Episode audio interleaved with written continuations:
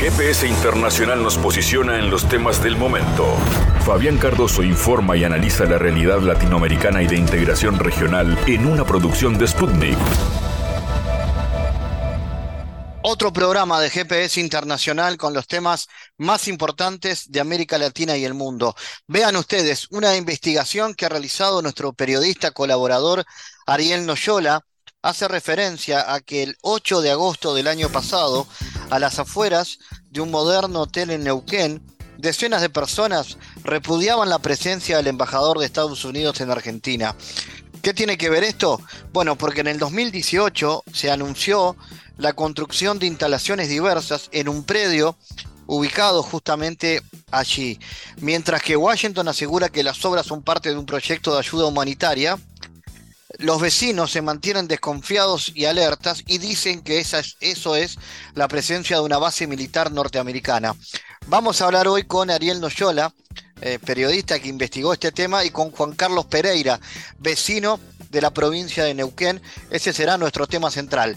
También iremos hacia Colombia porque el presidente Petro ha pedido en su intervención en las sesiones del Consejo de Derechos Humanos de ONU que se fortalezca el sistema de protección de derechos humanos en todo el mundo.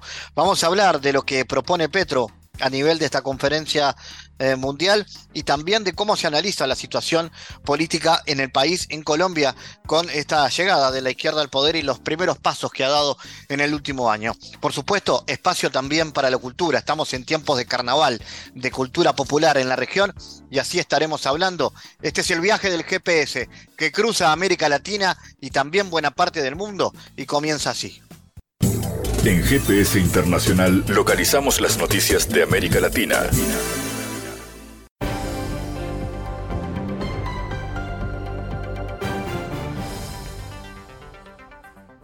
Momento ahora de noticias. El presidente de México, Andrés Manuel López Obrador, aseguró que en la actualidad su país tiene mayor democracia que Estados Unidos. Estas declaraciones fueron hechas en respuesta a las preocupaciones de las autoridades estadounidenses sobre la reforma electoral mexicana.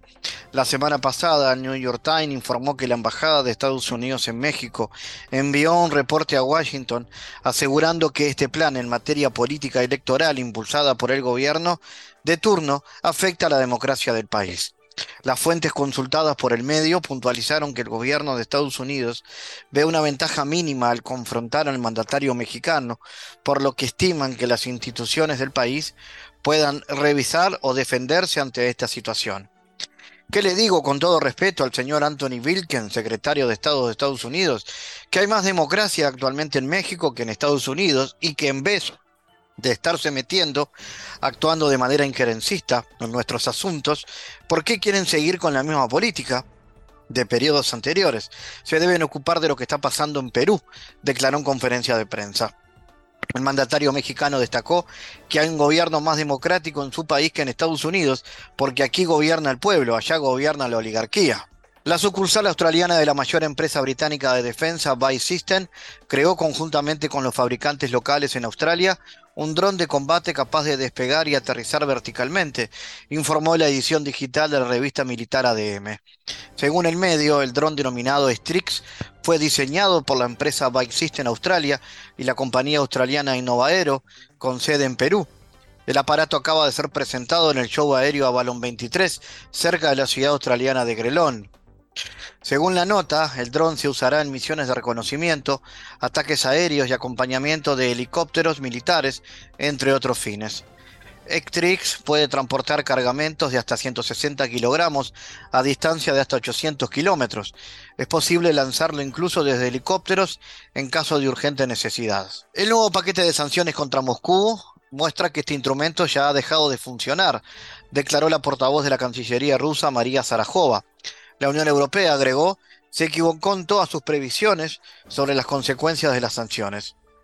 El 25 de febrero, la Unión Europea puso en marcha un nuevo paquete de sanciones contra Rusia que amplió las restricciones de exportación importación y vetos personales, así como anunció nuevas prohibiciones al trabajo de los medios de comunicación rusos.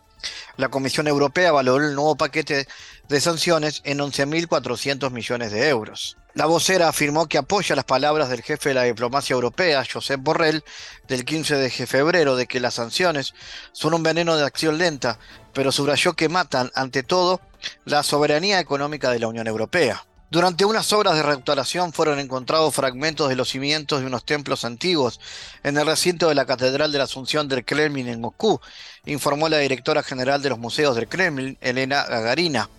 Esta catedral, construida entre 1475 y 1479, bajo la dirección del arquitecto italiano Aristóteles Fioraventi, es el más antiguo edificio de la capital que se ha convertido plenamente.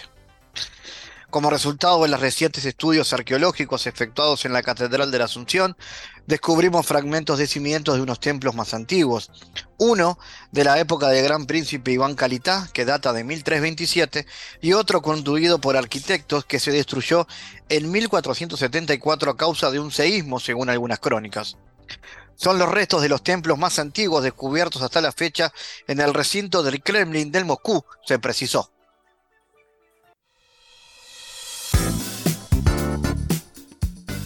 El 8 de agosto del año pasado, a las afueras de un moderno hotel en Neuquén, decenas de personas, pancartas hermanos, repudiaban la presencia del embajador de Estados Unidos en Argentina, Mark Stanley. El diplomático asistía a una cumbre inédita en la nación sudamericana, una reunión con representantes de las corporaciones petroleras más poderosas del mundo, en una provincia que se había convertido en promesa de ganancias multimillonarias.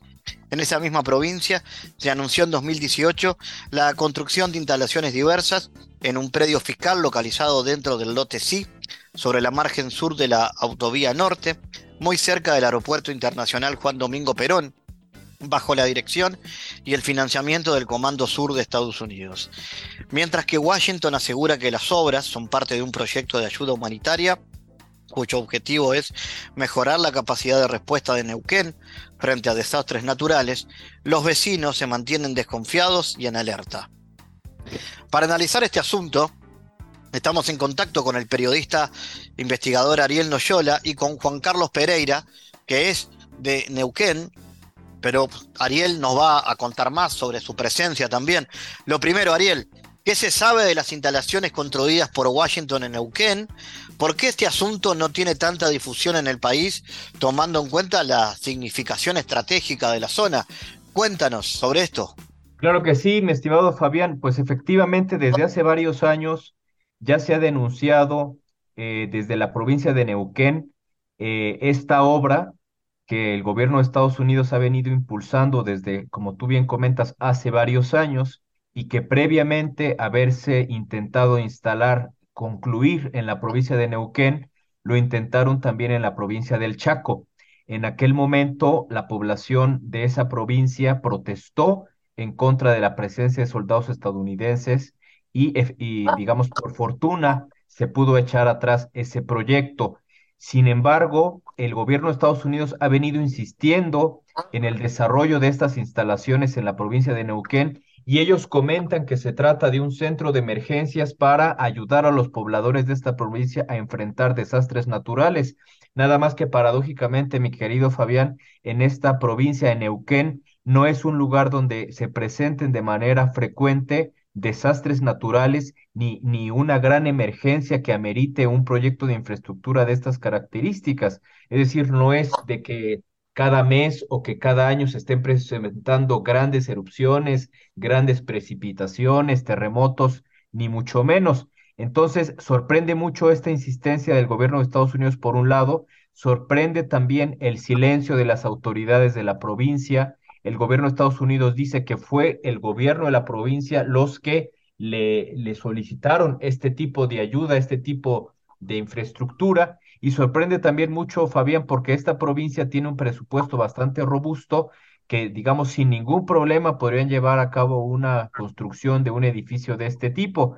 Entonces, pues efectivamente, eh, esta provincia, eh, sus pobladores que se han mantenido en resistencia en este movimiento social denominado la multisectorial, no a la base yanqui en Neuquén, y del cual forma parte Juan Carlos Pereira, junto con un vasto grupo de organizaciones sociales de distinto tipo, han venido denunciando este desarrollo del proyecto y al mismo tiempo el silencio de las autoridades tanto de la provincia como de la nación, porque no han dado hasta el momento detalles sobre a cambio de qué se, eh, se negoció este tipo de proyecto, cuánto costó, digamos con detalle, no hay un contrato público sobre el proyecto que se le asignó a una empresa privada.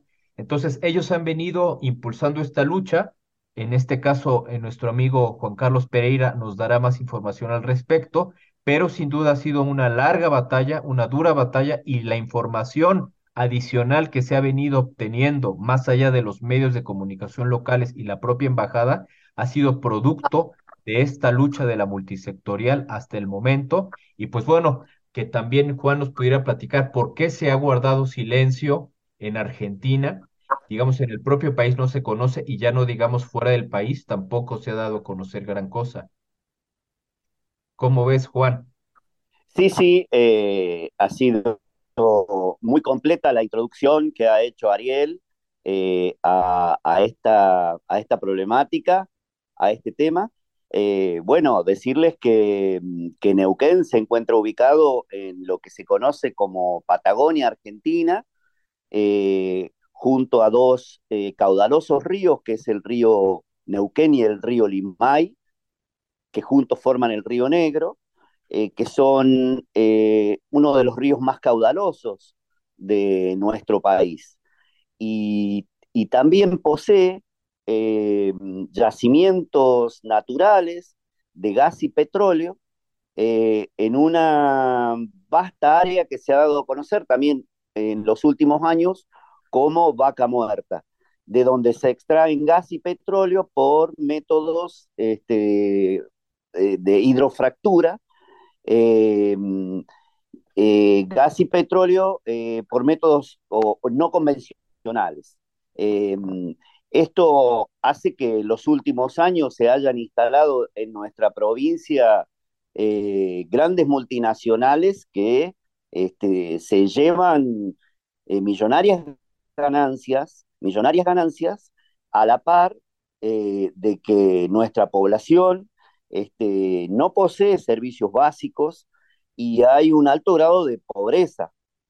Eh, un poco para contextualizar eh, que, que si bien Neuquén es una provincia rica en bienes y recursos naturales, tenemos un pueblo eh, con necesidades básicas insatisfechas.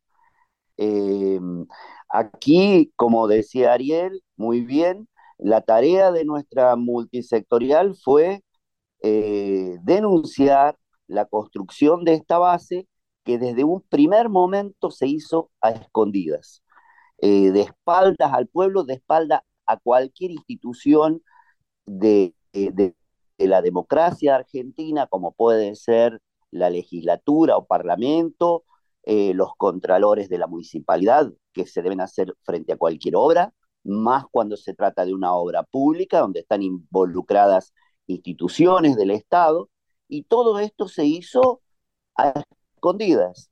Eh, entonces, la tarea nuestra fue denunciar esto, y en un primer momento este, lo negaron incluso y nos trataron de mentirosos, eh, pero luego no pudieron ocultarlo, e incluso ya la misma embajada en su página web, si ustedes pueden ingresar a la Embajada de Estados Unidos, en su página web está publicada el desarrollo de esta obra.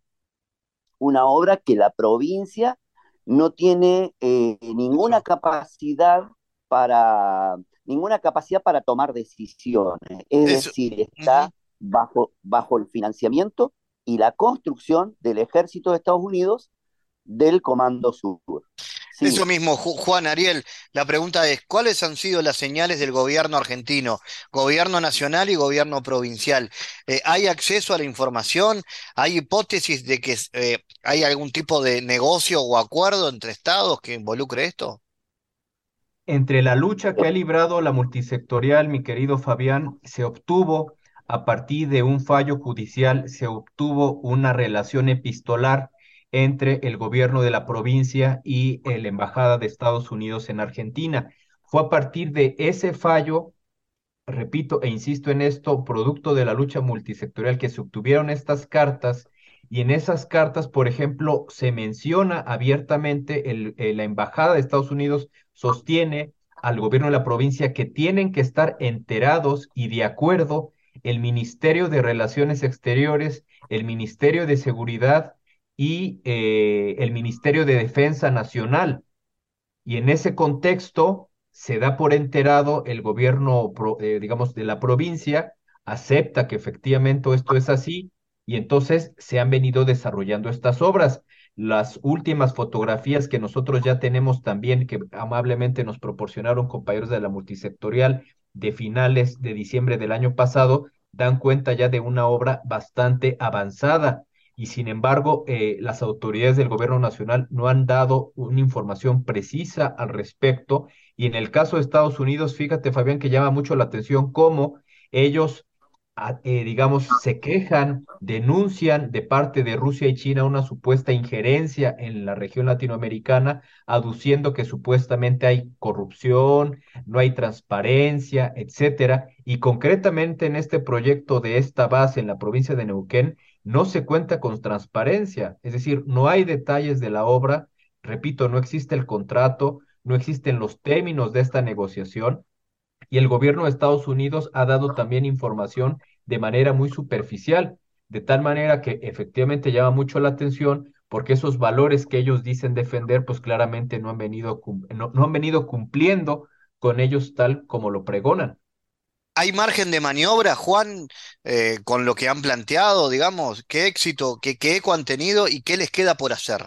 Nosotros eh, vamos a sostener eh, la, denuncia, la lucha, eh, porque esto más tarde o más temprano entendemos que tendrá sus consecuencias. Sabemos el rol de Estados Unidos para con América Latina, sus intereses, y nosotros, bueno, no dejaremos de pasar esto por alto. seguramente ellos cuando consideren que es el, momento político adecuado, entregarán las llaves al gobierno de la provincia, porque así lo manifestó el, embajador cuando estuvo aquí, no pudo ocultar nuestras denuncias, reconoció que ellos estaban financiando y que era el ejército de Estados Unidos el que tenía a cargo la construcción de, esta base y que ellos le entregarían, le cederían las llaves al gobierno de la provincia como un regalo. Nosotros sostenemos y vamos a seguir denunciando, eh, no vamos a cesar en nuestra lucha, eh, de que eso tiene sus consecuencias, de que Estados Unidos nunca pone un pie sin esperar algo a cambio, que ellos tienen el papel, por un lado, de custodiar a las empresas que operan en, la, en el área de vaca muerta, eh, tienen un interés preciso en nuestros bienes naturales, tanto como gas, petróleo y agua, y que además nos quieren involucrar en su estrategia, estrategia geopolítica a nivel mundial. Ellos nos consideran como su patrio trasero y los bienes naturales como si les pertenecieran. Lo confirmó hace pocos días Laura Richardson, la generala que está a cargo del Comando Sur, cuando habló de los bienes naturales que hay en América Latina como si fueran de ellos. Habló del litio, habló del agua, habló del gas, del petróleo. Y, siempre, como lo dijo Ariel, cuestionando eh, como si fueran nuestro principal problema y enemigo a China y a Rusia. Incluso llegó a cuestionar un acuerdo científico que el, que el Parlamento la Cámara de Diputados argentina aprobó para eh, que se desarrollen estudios científicos, tecnológicos, espaciales en nuestra provincia, un acuerdo con China. Laura Richardson lo, lo señaló puntualmente, siendo que eso fue transparente y, el Estado argentino y científicos del CONICET tienen participación y pueden obtener datos de todos los resultados y conclusiones que se desarrollen en ese espacio de,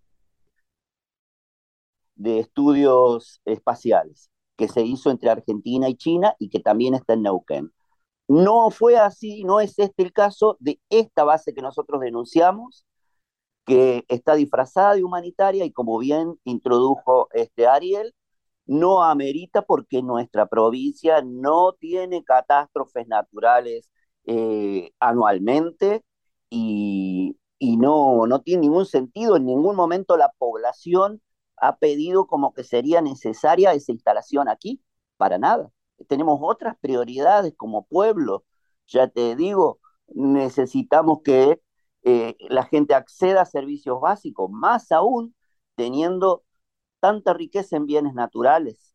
Eh, esas son nuestras necesidades y no este tipo de instalaciones que entendemos tienen otros intereses y que nosotros no vamos a aflojar en nuestra lucha.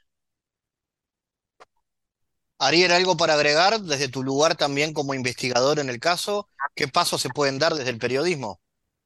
Bueno, mi querido Fabián, pues efectivamente, como comentamos en un principio, esta se trata de una lucha histórica que, bueno, efectivamente tú también conoces como parte de este oficio que el periodismo comprometido tiene, eh, digamos, como bandera dar eco, digamos, dar voz o amplificar todas estas denuncias que se desarrollan desde movimientos sociales tan fundamentales como el que forma parte Juan, la multisectorial no a la base yanqui en Neuquén, y que en este sentido eh, es importante que se continúe informando sobre este tipo de proyectos que atentan en muchos sentidos contra los pueblos a través de medios alternativos como este, en el cual amablemente nos ofreciste el espacio y que también hagamos eco en otros países del continente, porque esta es una estrategia, diría, de carácter continental. El propio gobierno de Estados Unidos, el propio Departamento de Defensa tiene un programa de instalación de centros que ellos le llaman de emergencias eh, ambientales contra desastres naturales y este tipo de centros se han venido instalando en varios países del continente, en Perú, en Colombia, ahora sería el primer proyecto de este tipo que se instala en la Argentina, de tal manera que si, nosotros, si, si, si este proyecto se consolida, va a continuar avanzando esta estrategia continental que claramente sabemos el último objetivo que, que, que persigue, a contrapelo de lo que ellos argumentan, es la defensa de la vida, es la defensa de los pueblos de nuestra América. Ariel, Juan, gracias por su presencia y estaremos atentos a este seguimiento del tema. Muchas gracias, Fabián. Hasta pronto. Gracias. Muchas gracias. Saludos. Analizamos los temas en GPS Internacional.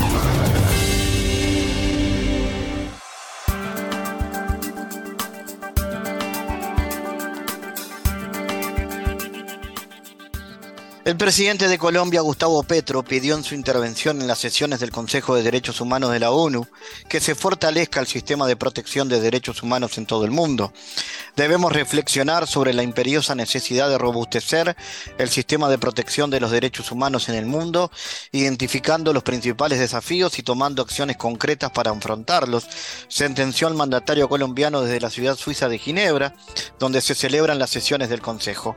Durante su discurso, Petro insistió partido que se lleva a cabo una tercera conferencia mundial de derechos humanos para dar la debida continuidad a las conferencias llevadas a cabo en Teherán en 1968 en Viena en 1993. Las conmemoraciones de los 30 años de Viena y de los 75 años de la Declaración Universal en los cuales el alto comisionado de las Naciones Unidas por los Derechos Humanos nos está proponiendo actividades muy importantes, son una oportunidad apropiada para identificar qué derechos requieren especial atención en este momento y cómo fortalecer los instrumentos de protección y prevención de violación de los mismos, sostuvo. Para hablar de este y otros temas, estamos en contacto con Javier Calderón. Javier, ¿cómo analizas la importancia del discurso de Petro en la Conferencia Mundial de Derechos Humanos? ¿Qué vínculo tiene esto con su política de paz total en Colombia? Un saludo, eh, Fabián, un saludo a toda la audiencia, un cordial saludo, gracias por la invitación.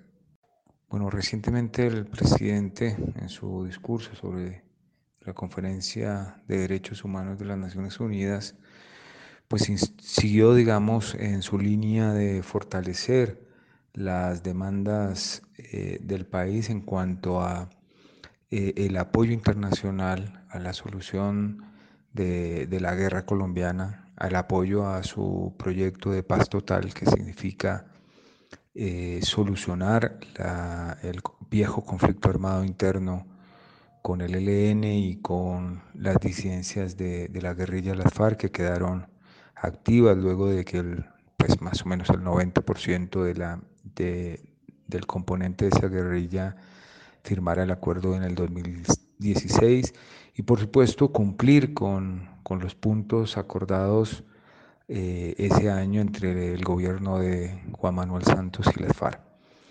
Eh, esa solicitud se enmarca también en una eh, directriz del gobierno colombiano en materia de política exterior de convocar a las naciones a, dialogar, a construir acuerdos. Eh, creo que mm, se centra en el llamado de la, de la CELAC respecto de, convertir a América Latina en una región de paz y por supuesto eh, convoca a todo el mundo a que avance en ese, en ese camino. Por ejemplo, pues el presidente Gustavo Petro viene insistiendo en la necesidad de alcanzar un acuerdo de paz eh, en, en, el conflicto que actualmente se desarrolla entre eh, Ucrania y, Rusia. Así que bueno, yo creo que el, presidente sigue marcando la línea de, de defensa de los derechos humanos, de eh, acompañamiento internacional a, la consecución de la paz total y de convertir eh, nuestra región en una región de paz y de proyectar en el mundo las salidas negociadas, dialogadas a los conflictos eh, que vive el mundo, que, que se viven en distintas zonas del mundo. ¿Cómo analizas la importancia de las políticas de paz en su política exterior, particularmente en vistas del conflicto en Ucrania? Bueno, em, ya lo, decía anteriormente, me parece que, el presidente, eh, de una manera, digamos, particular, en el marco de las relaciones exteriores colombianas, que, como ya lo hemos dicho en, otras ocasiones, eh, estaba eh, caracterizado o estaba marcado por la agenda de la política exterior de los Estados Unidos em, pues en este, en este caso viene planteando mm, la necesidad de, no alimentar el conflicto ante los pedidos de, Estados Unidos de entrega de armas a Ucrania, de eh, señalamientos contra Rusia, etcétera, pues el planteamiento de Colombia ha sido bastante taxativo y, y, coherente con su política interior, que es convocar al diálogo, la negociación y la construcción de acuerdos que terminen eh, eh, por resolver los conflictos y no alimentarlos eh, con más guerra. Creo que es el planteamiento y, la propia historia colombiana pues indican que, que en la medida en que se escalan los conflictos pues no se consigue su resolución, sino se consigue justamente dinámicas generadoras de otras violencias y de mayor conflictividad. Por lo tanto, me parece que, el presidente eh, tiene una, clara vocación de paz, una clara vocación de, construir eh, eh, consensos alrededor de, la paz y sin decirlo, pues suscribe a los llamados que en las últimas semanas han hecho naciones como China o, o como lo ha planteado el Papa Francisco, de encontrar una negociación o encontrar en la negociación una salida coherente y rápida al, conflicto que se vive en el Donbass. Eh, y eso significa pues también una, una, postura soberana de Colombia respecto de la tradición eh, mm, bastante de sujeción que tenía respecto a la política exterior norteamericana. Así que eh, yo creo que Colombia continúa en esa senda de, no de apartarse de la política exterior de Estados Unidos, sino de tener una política eh, exterior propia y de dialogar con los Estados Unidos de una forma soberana. ¿Cómo analizas la política exterior del gobierno? ¿Esta perspectiva más soberanista puede proyectar un liderazgo de Petro en la región? Bueno, la posición de Petro en la región me parece que ha sido eh, bastante activa en los últimos meses, eh, sobre todo por su regreso a, la comunidad de estados latinoamericanos y caribeños, a la CELAC.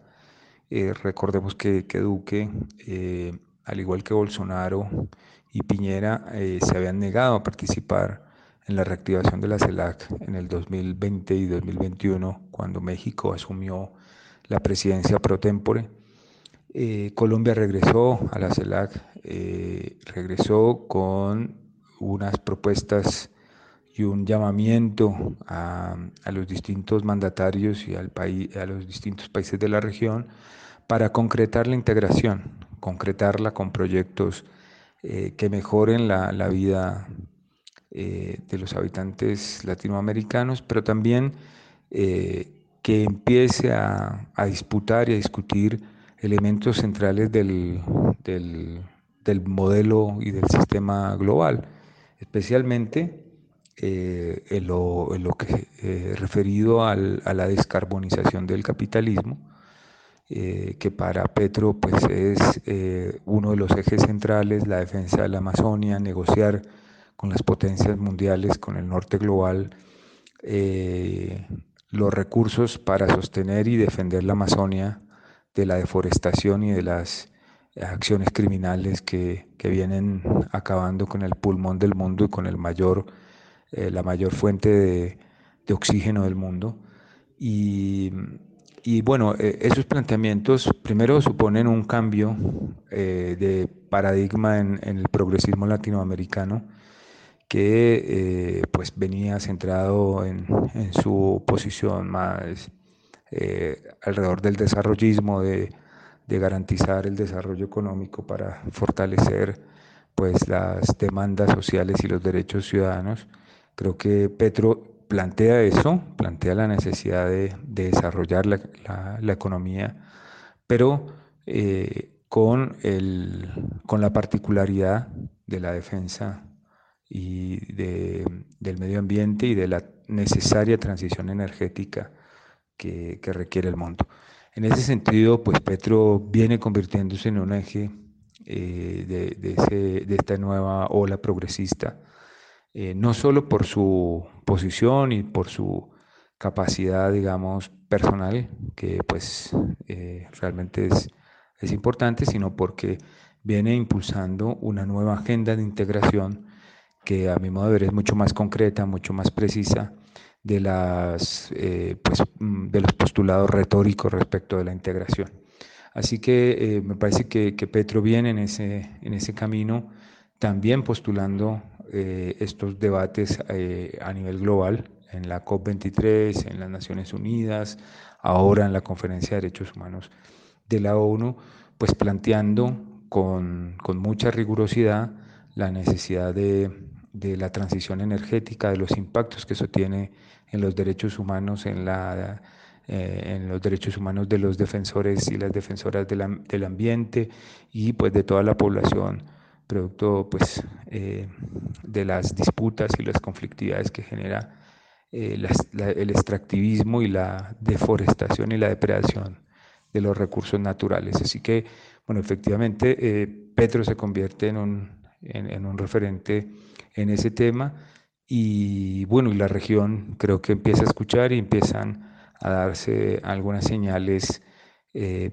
positivas en cuanto a, a, esta, a este planteamiento de defensa de los derechos humanos, de defensa del ambiente y de la necesaria transición, integración para la transición energética. ¿Cómo analizas la situación política en el país, Javier? ¿Y por qué han sido resistidas las reformas propuestas por el gobierno? Bueno, a poco más de siete meses de, iniciar el gobierno de Petro, pues ya, ya se empiezan a sentir eh, los, los grandes debates, empiezan a aparecer, a emerger los grandes debates que tiene la sociedad colombiana. Y esto diría yo que es, que es uno de los principales eh, aportes que, que está haciendo el presidente y pues el gobierno del, pacto histórico en Colombia, es que ha puesto eh, sobre la mesa la discusión de estos asuntos que venían postergados, que eh, eran materia de quejas eh, pequeñas entre la población, de, eh, pero que no se estaban discutiendo ante en la opinión pública, que no eran materia de, disputa. Hoy eh, algunos ejes principales del neoliberalismo colombiano están en tensión, están en discusión. El primero de ellos, y sin duda, es eh, el uso de la violencia para proscribir, perseguir y disciplinar a, a opositores políticos, a liderazgos sociales, la necesidad de construir la paz para poder construir democracia. Esos son como dos pilares muy importantes que, están en la discusión y que, eh, pues aunque no, se crea, eh, hay sectores que están pues, oponiéndose a esos planteamientos. Hay sectores que se acostumbraron a vivir y a reproducir su poder alrededor de, de la guerra, especialmente los sectores que se benefician del narcotráfico, los grupos paramilitares y algunas castas políticas en, algunas regiones. Eh, después empiezan a aparecer las reformas sociales. Eh, el presidente anunció tres reformas sustantivas este año, la reforma a la salud, la reforma pensional y la reforma laboral. Por supuesto, son tres grandes reformas que, que, que ponen en tensión al empresariado, que, porque hoy controlan, en el caso de, las pensiones y la salud, controlan eh, los enormes capitales que circulan alrededor de estos dos derechos. Eh, las, hay unas empresas privadas que manejan la totalidad del presupuesto público estatal de la salud que hoy no quieren y no están dispuestas a, quitarse el medio, que pues además prestan un pésimo servicio o eh, que no llega a la totalidad de los colombianos. Colombia tiene recursos para la salud, pero al día de hoy, por ejemplo, hay cerca de 7 millones de personas que no reciben servicios, que no tienen un lugar a donde irse, eh, a donde atenderse sus enfermedades. El presidente plantea un, un esquema de, de, salud preventivo y, por supuesto, eh, con un control estatal de los recursos estatales y por supuesto eh, eh, aceptando las iniciativas privadas, las, las, eh, los hospitales privados, bueno, centros de atención de todo tipo. Pero bueno, ante eso pues hay una oposición férrea de estos poderes que manejan miles y miles de millones de dólares de la salud, que se han beneficiado durante tres décadas de, ese esquema y que no están dispuestos a, a rescindir pues, eh, su, ganancia. Entonces, eh, eh, estamos ante este primer debate. El día de ayer el presidente decidió la salida de tres de sus ministros, uno de ellos, uno de los principales opositores a la reforma a la salud. Había una especie de fuego interno que venía apuntando duramente en contra de la reforma. Y por supuesto vendrán, seguramente vendrán eh, nuevos y mayores discusiones en los próximos meses en el Congreso de la República, en la opinión pública y, seguramente con la posibilidad de movilizaciones sociales en favor de las reformas, pero también en contra. O sea, el país se, se tensiona, se, se, pone a discutir eh, eh, cómo empieza a salir del neoliberalismo y por supuesto las fuerzas que lo, que lo han sostenido durante tanto tiempo pues se van a resistir. Así que bueno, es un momento disruptivo del país que, que enhorabuena empieza a discutir pues de, su política interna, de, la necesidad de cambios y de reformas. Y bueno, eh, pues creo que este es, este es el momento político. No es sencillo para el gobierno de Gustavo Petro, no cuenta con mayorías en el Congreso y tiene que negociar con las distintas fuerzas políticas estas reformas. Seguramente serán reformas eh, moderadas, pero mm, reformas que empiezan o que, que tienden ya a, poner en, disputa y a poner en evidencia la necesidad de salir del esquema y de los dogmas neoliberales. Javier Calderón, desde Colombia, gracias por estar en GPS. En GPS Internacional navegamos por la sociedad y la cultura.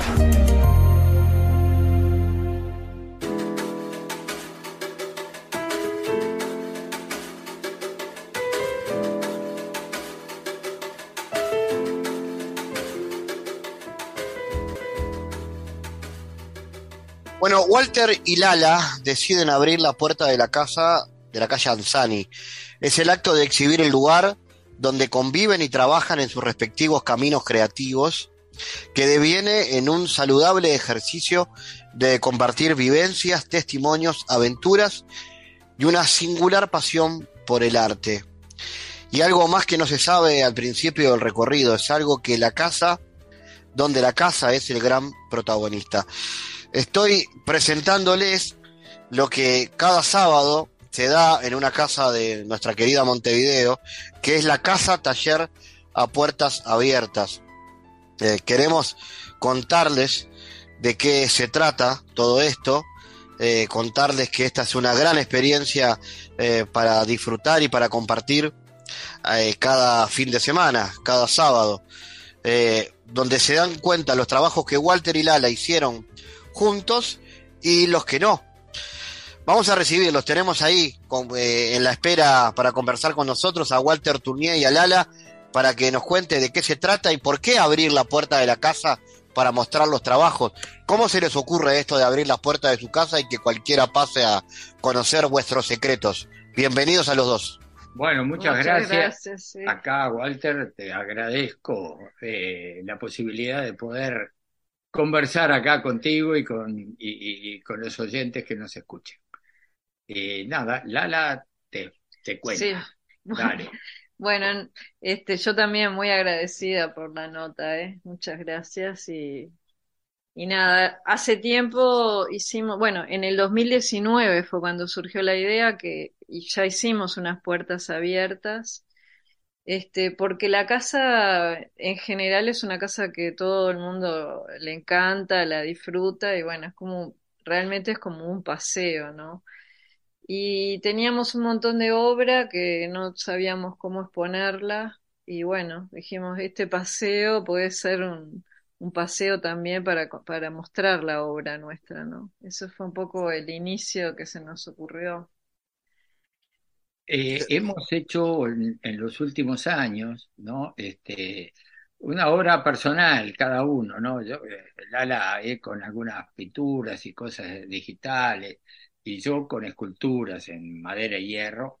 Este, y bueno, lo que se nos ocurrió es que, bueno, como la casa es grande, tiene jardín y todo, y un montón de cosas para ver, y, es difícil poder entrar a galerías o a exposiciones y todo, dijimos, bueno, que la casa sea también una especie de, galería. Entonces, se suma todo eso, que es la casa donde vivimos, están los talleres donde trabajamos y bueno, y estamos ahora, eh, durante este mes, exponiendo las últimas obras. Además de poniendo maquetas, muñecos, colecciones de, de piezas africanas, de piezas arqueológicas, o sea, hay un montón de otras cosas que hay para mostrar, ¿no? Cámaras antiguas, por ejemplo. Decirles a la audiencia que estamos conversando con Walter Tunier y con Lala Severi, artistas, eh, ambos con mucha trascendencia y trabajo en el artista visual, y en el campo de la animación, especialmente también Walter con las esculturas y la animación. Ustedes nos cuentan eh, de esta casa, eh, pero yo les tengo que empezar a preguntar qué cosas se van a encontrar, por ejemplo. A ver, algunos ejemplos de cosas que uno se puede encontrar sin spoilear, como se dice ahora, ¿no? Adelantar el final de la serie. Pero, ¿qué se puede encontrar en vuestros pasillos? Bueno, a la entrada, este, ya hay, hay, hay unas, lo primero que, que aparecen son unas, unas vitrinas y unas, este, eh, piezas con, con, piezas arqueológicas, sobre todo de Perú, Ecuador y algunas de, del Uruguay. Y al costado, por ejemplo, de eso, en un cuartito, lo que decía Lala, una, un montón, varias decenas de cámaras, de fotos y proyectores antiguos. Antes de, la mayoría son, primero algunos proyectores antes de las cámaras de fotos o sea, son de placas, de, antes de las cámaras 35, ¿no? Las comunes. Y, proyectores viejos también, antes, de la, antes de, del cine sonoro. Y, también hay un par de, de cámaras que se usaron para hacer animaciones. De las animaciones que hemos hecho en los años, hay un par de cámaras que se usaron para eso, que hoy día ya no se usan porque es todo digital.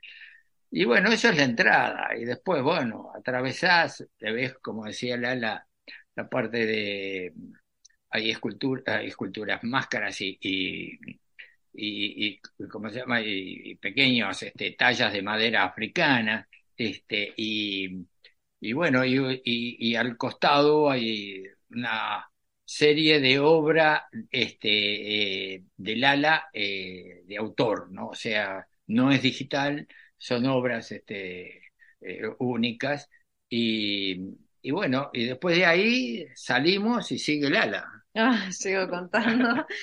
bueno, salimos al jardín y tenemos, hemos hecho como todo caminitos con esculturas de Walter, colocados como haciendo un paseo, ¿no? Por todo el jardín, entre las plantas, entre los árboles, este, que bueno, conviven las esculturas con ese entorno, ¿no? Medio selvático. Y después al fondo está el taller de Walter, que bueno, tiene abajo es donde trabaja y arriba es donde tenemos maquetas de los últimos cortometrajes que hicimos y personajes, ¿no? Desde los tatitos hasta los del largometraje Cel. Yo le iba a preguntar a Walter si mis amigos los tatitos no podían faltar, tienen que estar ahí, ¿no? Están, por lo menos alguno que, va quedando. que queda, porque no queda mucho. Digo, son, se deteriora porque están hechos con materiales que, nada, con el tiempo se van deteriorando. O sea, pero algo queda, algo se puede ver. Los originales, ¿no? Los que se usaron en la animación Fíjate que eso ya, ¿cuánto hace? Hace, son décadas, ¿no? Hace, yo qué sé, 20, 30 años. 26 años por lo menos. Este, pero algo se puede ver todavía de los tatitos. Este, Está muy bien. Por ahí estaremos. Gracias, Walter Lala, y nos estamos viendo. Y la invitación para toda la audiencia que también no se pierda esta posibilidad. Gracias a los dos. ¿eh? Bueno, muchas gracias. Gracias a ti. Muchas gracias a ti y a ti y a la audiencia y a la audiencia están las puertas abiertas. Así que los esperamos. Un abrazo.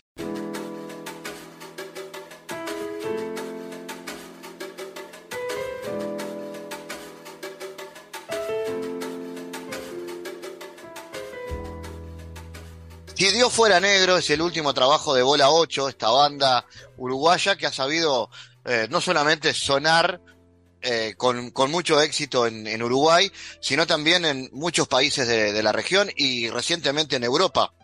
Vamos a recibir a Carlos Bocha Pinto, que es el alma mater de esta banda de Bola 8, para que nos cuenten en qué andan, cuál es el presente de esta, de esta banda que tiene además una particular definición dentro de la música latina o tropical, como se le quiera llamar, que es la forma de fusión específica que tiene Bola 8. Bienvenido, Bocha. Bueno, ¿cómo andas, Fabián? Tanto tiempo. Este, eh, un gusto, un gusto la, la invitación a esta nota. La verdad que me gusta, me gusta mucho hablar y que la gente conozca un poco más de, qué se trata, ¿no? Que, la gente conoce a veces al artista y no conoce, no conoce muchas cosas.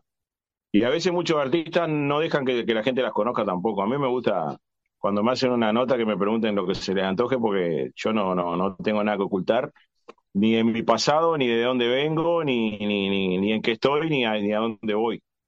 Este, y bueno, está, Abuela 8 es un es mi hijo, mi hijo mayor, este, que bueno, fue una, una, siempre fui, bueno, el que me conoce, todos los que me conocen saben que de dónde, de que soy una familia de, negros, eh, nació en el conventillo Gaboto, eh, hasta el año 73 estuvimos ahí, que nos tiraron para afuera y nos mandaron para los barracones del mercado agrícola, y siempre tuve, tuve esa, esa inquietud de saber por qué soy más oscuro, por qué tengo el pelo más, más apretado.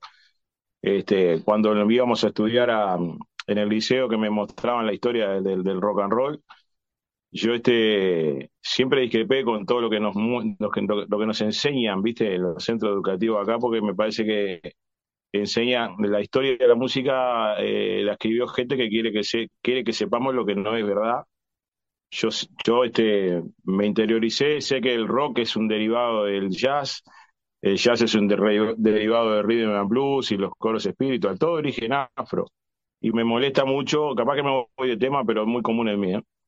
Eh, y todo lo que lo, que es de origen afro siempre fue llevado a la, fama o, al, o, a las luces por, por, no precisamente por alguien de nuestro color. Yo no, puedo, no, no permito que el rey del rock este, me lo hayan puesto a Elvis Presley, un blanco lindo con patilla. Bien, siendo que el rock no, no, es, no, no fue el creador del rock ni fue el rey del rock. Y como ese ritmo te puedo decir otro, ¿no? hay una, hay, hay, como que el tango también tiene, tiene raíces afro, y que, ni que hablar del candombe. Y llegando al punto del candombe, cuando a mí se me dio la posibilidad de, de entrar en el mundo de la música, de la música tropical, este, el que me dio la llavecita, ya sabemos que fue el Fata, me permitió poder este, desarrollar mis locuras artísticas y fue ahí donde, donde, donde metí la fusión de candombe con plena. Y a partir de ahí empezó un poco a cambiar toda, toda, la, toda la, la, parte de, una movida que estaba muy cerrada, muy discriminada y a partir de las fusiones empezó a mirarse de otra manera, se empezó a respetar un poco más Hoy lamentablemente me parece que involucionamos musicalmente, pero bueno, yo seguí por el camino de la fusión con Bola 8, este, cuando se dio la oportunidad de, armar mi grupo. Eh, ahí sí le metí todo lo que a mí se me, se me ocurría y todos mis gustos que pasan todos por corrientes afro, afro de, de ritmo afroderivados, como el soneo guaguancó, el cha-cha-cha, el merengue, el jaraja, es muy rica la, la, la, la parte rítmica de, de, los afro y bueno, yo metí toda esa mezcolanza dentro de Bola 8 junto con el rap, que es un, ritmo identificativo de los negros de los, de los Estados Unidos, y salió, de todos entreveros salió Bola 8, un grupo que en su momento nadie, nadie pensaba que iba a funcionar porque era algo raro, así me lo decían los colegas mismos, los, los compañeros que yo tenía en los fatales me decían que estaba loco, porque yo me voy de los fatales en el mejor momento en el momento de furor, este, es cuando, cuando largamos bola 8 y, paralelamente había una crisis económica, acá la crisis del 2001-2002. Este, pero bueno, está, viste como te toca la varita mágica, eh, te toca el ángel y, ahí este, tuve un gran apoyo de la gente del sello discográfico, lo que nos llevó a, salir al mercado con mucha fuerza y, y, supe mantenerme al punto de que hoy estamos ya pasando los 21 años este, ininterrumpido este, haciendo lo mismo y un grupo que creo yo que, si bien como en Uruguay todo lo que funciona salen réplicas, este, puedo decir de que a Bola 8, a, la fecha, nadie ha podido hacer un producto igual y, nada, vos decís Bola 8 y la gente ya sabe de qué se trata. Mucha gente que me llama para contratarme este, sabe que existe un grupo que se llama Bola 8 y que no tiene ni idea de qué, es lo que hacemos. Me pasa actualmente, ahora que estoy haciendo muchas fiestas, me pasa que hay gente que me llama y me dice, mira, este, nunca los vi, pero sé que hay una, que es una banda que, hace muchos años que está y si hace tanto que, están y si permanece por algo es, y bueno, después que ven el show, ven, ven cómo, cómo nos manejamos a nivel escénico, todo la parte rítmica, este, eso, eso es el boca a boca lo que me mantiene vivo y nos mantiene vivo a todos nosotros con, con nuestra banda, que yo si bien este, alterno mucho en el tema de la música tropical, no creo que, no, no, no considero que Bolocho es una banda de música tropical, porque nosotros caminamos por un diferente corriente. Eso te iba a preguntar, ¿no? música tropical, ¿Cómo se definen? No son una banda de música tropical. Eso. Nosotros somos una banda, vos lo dijiste clarito, una banda que, que, que se encarga de hacer fusión, o sea, es un... a ver, no, no, no tenemos un estilo definido, porque eh, un tema de Bolo 8 de repente te arranca con, con un funky, y con una base de chico, este, yo ahora estaba terminando un tema nuevo que estamos para sacar, este, una base de chico de candombe abajo con clave de candombe, después pasa a Guabancó y después recién va la plena, que la plena, estamos en Uruguay, hay que hacerla, porque lo comercial no, no hay que dejarlo de lado, lamentablemente, y digo lamentablemente porque porque si a mí me, me, me, me, decís que me gustaría armar, sería una banda, una big band, una gran banda de candombe, pero este, si bien el candombe es el ritmo que nos identifica en todo el mundo y es patrimonio material, cultural de la humanidad y todo lo que vos quieras, no se le da corte, este, a excepción de carnaval en el mes de febrero. Yo siempre digo que, se acuerdan de los negros en febrero y después en el correr del año. No es lo mismo que saque un, un, candombe, no sé, este, bola 8, a que saque un candombe, eh, no sé, este, mañana grabamos un candombe Sabina, ponele, viene Sabina ahora que viene el año que viene este, y grabamos un candombe con Sabine, yo creo que ahí no, no, nos para nadie hasta, hasta, hasta el Madison Square Garden. Pero sin embargo, si lo grabamos un grupo, un grupo de acá, no pasa nada y es muy, muy extraño eso, ¿no? Este, los candombes más conocidos no han sido este, no han sido popularizados por, por negros. Este, Jaime Ross, por ejemplo, ha hecho grandes candombe, este, Amando, un montón más. Este, yo creo que, el abanderado quizá de nuestra, de nuestra colectividad en eso es el Negro Radio. Después no hay nadie más. Este, eh, a nivel popular, digo, ¿no? Porque quienes somos negros sabemos que está ahí un Eduardo Dalú, de que, bueno, un montón, ¿no? Que, este, yo qué sé, Darío Piri, en la, de las nuevas generaciones, un montón de, de muchachos que se dedican a eso, pero este, vos haces un, un concierto de candombe en el ante la arena y yo quiero ver que cuánta gente va. Prueba está en carnaval, que a las comparsas cuando se arma la grilla hay que ver, hay que ponerla siempre con algún conjunto taquillero porque, porque no tienen poder de convocatoria. Es muy contradictorio, ¿no? Y cuando vos salís de, cuando vos mirás los, los, este, las publicidades de, de, de, los, de los ministerios mostrando el Uruguay, lo primero que muestran son los tres negros tomando el tambor. La mamá vieja, el gramillero, el escobero, ¿y qué pasa? Este, para afuera somos, defendemos el candombe y acá no lo defendemos. Ojo que la culpa también la tenemos nosotros, ¿no? Que no, que no, que no, no estamos muy, muy unidos en ese aspecto, este, pero bueno, él, eh, es lo que, lo que nos toca vivir. Y yo desde mi lugar, eh, con Bola 8, trato siempre de, de, mantener esa identidad, de, de, que somos negros, tener negros en la delantera, este, creo que somos el grupo que, que, ha, que ha sido pionero en, en, en, poner cantantes negros en un momento en el que no, no, no tenían lugar en la delantera de los grupos porque previo a eso estuvo la NBA, que ese grupo de mi hermano Alfonso, que ese yo, se lo produje todo yo, y después cuando me largué con la bola 8, me largué con una nueva generación, pero siempre manteniendo la identidad y dándole, dándole trabajo a, a un sector de la sociedad que antes era, había que ser lindo este, y tener ojos claros para poder estar cantando en una orquesta. Si eras negro y te andabas bien con tocando, ibas para atrás. Este, bueno, yo un poco, en siempre lo digo y siempre lo voy a seguir diciendo, y en este disco este, que se llama Si yo fuera negro, trata un poco de eso. Este, a nivel, tirar una, una, crítica eh, a nivel social desde de, nuestro lugar haciendo música, porque ahí en, el, en ese tema, si bien es un tema, es un cover que se hizo hace muchos años, este, trata tal cual la que es la problemática actual del negro, ¿no? Que fue, es y va a seguir, que no se ven negros en, en, en los lugares de privilegio, que no se ven negros cuando digo no se ven, quiere decir que se ven poquito, casi nada. En, el ambiente político no hay un presidente negro, este, no, no, vos vas a un centro de educación y, a los negros lo ves limpiando. En un banco, si ves un negro este, eh, de ejecutivo, capaz que son, son excepciones. Siento que sí hay abogados negros, escribanos negros, profesores profesionales negros, o sea, es un poco, eh, si escuchan un poco el, ese tema, trata un poco de eso. La historia te la muestran a Cristo. Este, un flaco precioso, ojos verdes con pelo largo, los próceres son todos, todos también, o sea, eh, nosotros existimos en la historia, nos muestran a negro como, como quieren que lo veamos.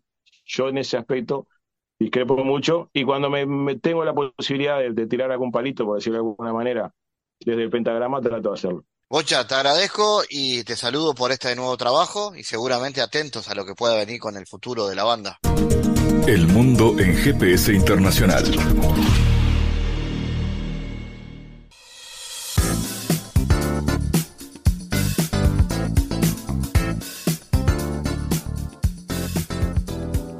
En diálogos geopolíticos analizamos diversos asuntos que atañen a la política mundial, desde el abordaje de los ámbitos multilaterales de articulación política a nivel global hasta las cualidades y los propósitos de las configuraciones regionales, tanto en América Latina así como en otras regiones. Nuestro objetivo es poner foco a una gran diversidad de temas que atañen a la geopolítica en el mundo contemporáneo. Para eso vamos a recibir a Santiago Caetano aquí en GPS. Bienvenido Santiago. ¿Qué tal Fabián? La especialización productiva en el sector agropecuario implica la emergencia de nuevos desafíos relacionados con la sustentabilidad social y medioambiental, lo cual está directamente relacionado con los desafíos globales relativos a la seguridad alimentaria y el cambio climático. Varias de las actividades de base agropecuaria están vinculadas con la emisión de gases de efecto invernadero, lo cual constituye un desafío estructural a nivel global. ¿Cuáles son los desafíos para los países del sur? Entre los más importantes se destaca el riesgo del rezago de quedar en el eslabón más débil del entramado de las cadenas globales de valor. Ello desafía a los países menos industrializados a promover estrategias de innovación en ciencia y tecnología por medio de políticas públicas para sofisticar la producción y escalar en las fases de mayor valor en dichas cadenas. A modo de ejemplo, resulta importante advertir que en el marco de las cadenas de valor agropecuarias, los países del Mercosur participan con exportaciones de insumos intermedios a los diferentes mercados globales que integran procesos productivos cuya transformación se realiza en otros países. Este proceso de fermentación está relacionado con el desarrollo de las tecnologías de información y comunicación el desafío radicaría en impulsar el sector agropecuario y agroindustrial para que de este modo fomente una dinámica de demandas y ofertas con los sectores intensivos en conocimientos. Gracias Santiago por tu aporte a GPS Internacional. Gracias Fabián, hasta la próxima. Les recordamos las formas de seguirnos a través de nuestras redes sociales. Somos arroba GPS Inter en Twitter. Estamos también en la red Facebook GPS Internacional y a través de una lista de difusión a través de la red Telegram, donde habitualmente compartimos los contenidos de cada uno de los programas de GPS Internacional, esta producción de Sputnik que se emite en M24 en Uruguay, en las radios públicas de Bolivia, en Radio del Plata en Argentina y a través de nuestra página mundo.sputniknews.com. GPS Internacional es un programa de información y análisis de los temas más importantes del mundo con mirada latinoamericana. Fabián Cardoso en GPS Internacional junto a los protagonistas analizó la realidad. Una producción de Sputnik.